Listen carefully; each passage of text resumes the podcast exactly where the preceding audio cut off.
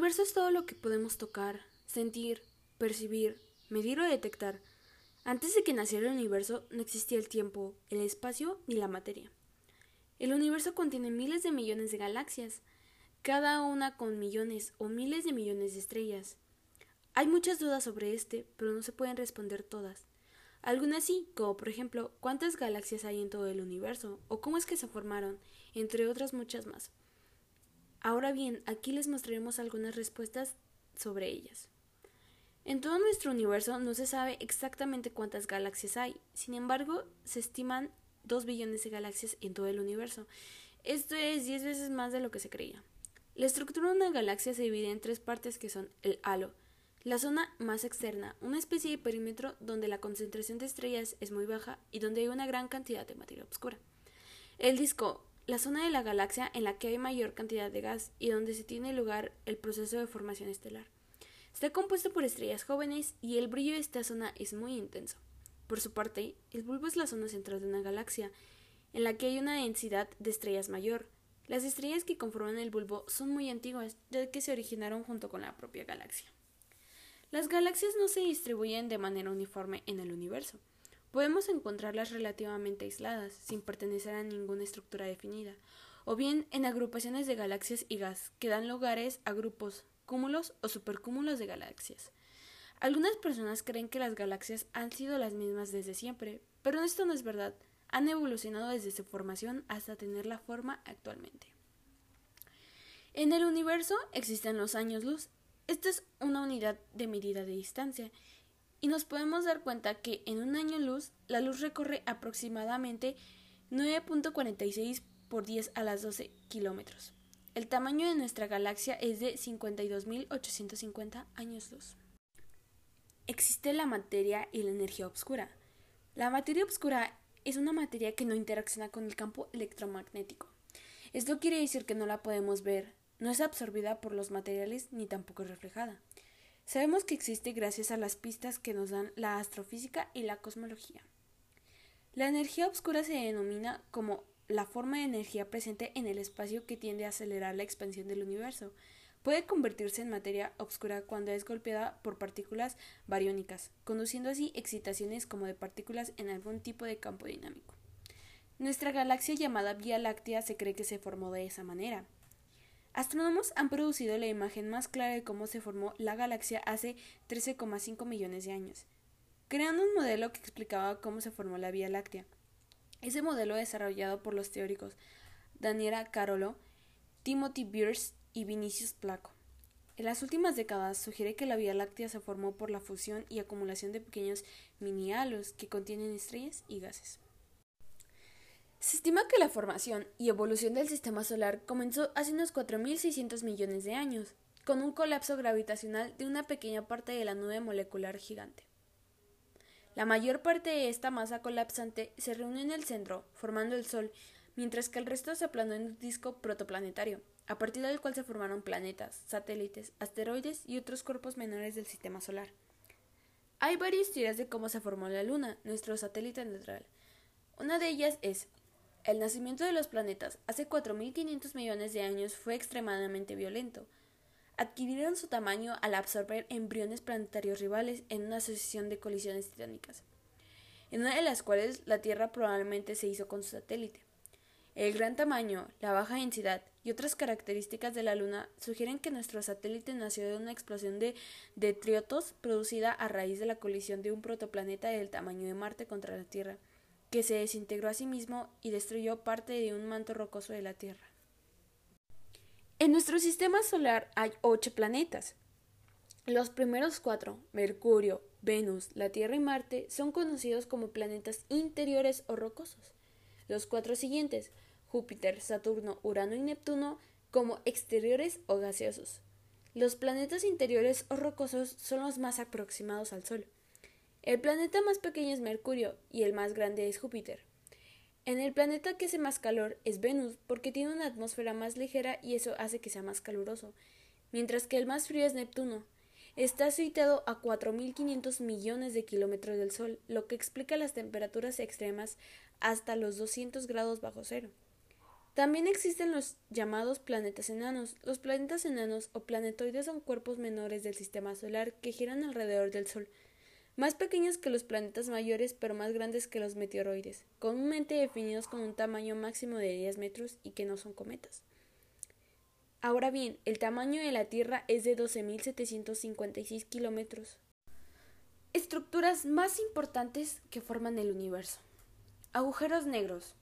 Se considera como agujero negro a un objeto cuyo campo gravitacional sea suficientemente grande para no permitir escapar nada, ni siquiera la luz. Hay cuatro tipos de agujeros negros. Microagujero negro, agujero negro estelar, agujero negro mediano y agujero negro supermasivo. Satélite. Un satélite natural es un cuerpo celeste que orbita alrededor de un planeta. Generalmente el satélite es más pequeño y acompaña al planeta en su órbita alrededor de su estrella madre. A diferencia de los fragmentos que orbitan formando un anillo, es el único cuerpo en su órbita. Unos ejemplos son satélites de comunicación empleados en labores de telefonía, radio, televisión, etc. Satélites meteorológicos, satélites de navegación, satélites de reconocimiento, satélites astronómicos y estaciones espaciales. Estructuras de menor tamaño. Meteoros. Fenómeno observado en la atmósfera o sobre la superficie de la Tierra, que consiste en una precipitación, una suspensión o depósito de partículas líquidas o sólidas, así como en una manifestación óptica o eléctrica. Meteoritos un meteorito es un meteoroide que alcanza la superficie de un planeta debido a que no se desintegra por completo en la atmósfera. Nebulosas. Una nebulosa es una nube gigante de polvo y gas en el espacio. Algunas nebulosas provienen del gas y el polvo expulsado por la explosión de una estrella moribunda, como una supernova. Otras nebulosas son regiones donde comienzan a formarse nuevas estrellas. Cometas. Los cometas son los cuerpos celestes constituidos por hielo, polvo y rocas, que están en el espacio exterior y que orbitan alrededor del Sol siguiendo diferentes trayectorias elípticas. Estructuras de la Tierra. Biosfera. La biosfera es la capa del planeta Tierra en donde se desarrolla la vida. Hidrosfera. La hidrosfera es la capa de agua que rodea la Tierra. Atmósfera. La atmósfera es la parte gaseosa de la Tierra siendo por esto la capa más externa y menos densa del planeta.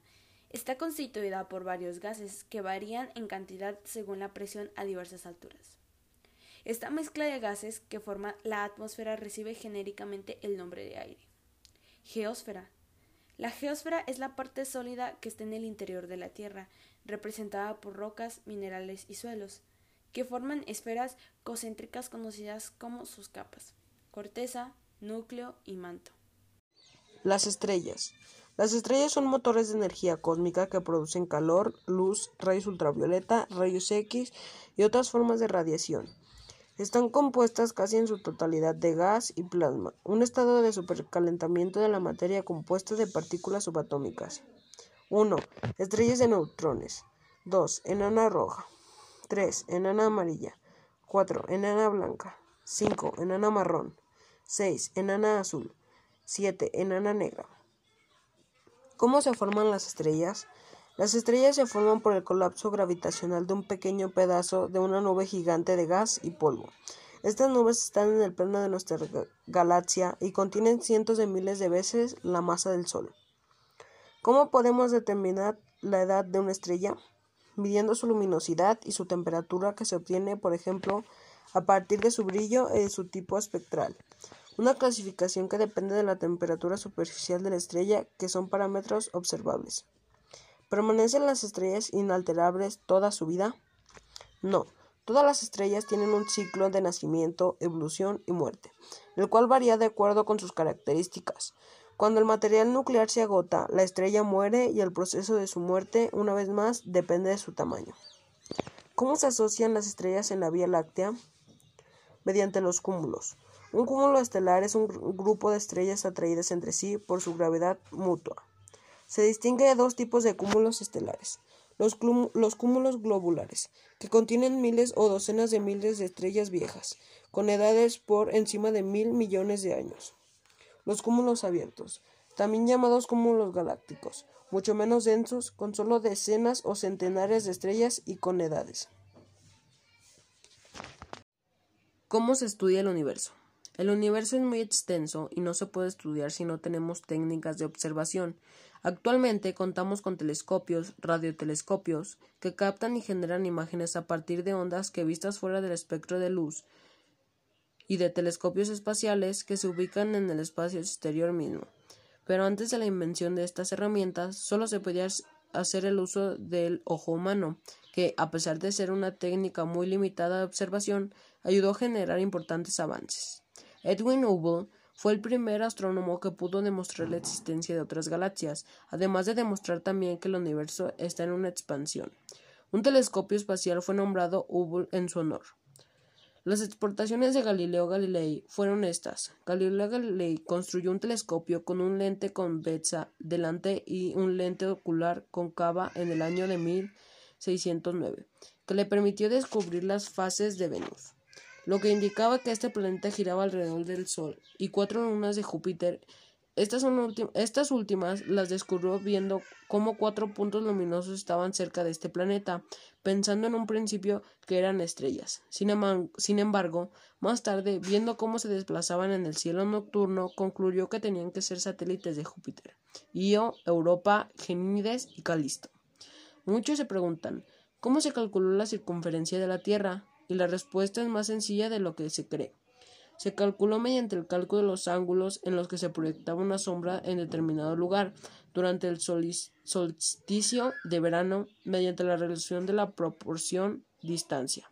Distancia, circunferencia, ángulo central 360. El medio interestelar. El medio interestelar o ISM, por sus siglas en inglés, es el contenido de materia y energía que existe en el espacio interestelar el medio interestelar se compone aproximadamente de un 74% de hidrógeno, un 25%, de helio y un 1 de elementos más pesados, oxígeno, carbono, nitrógeno, etc., de los cuales cerca de la mitad es oxígeno. Estas proporciones pueden variar ligeramente de una región a otra.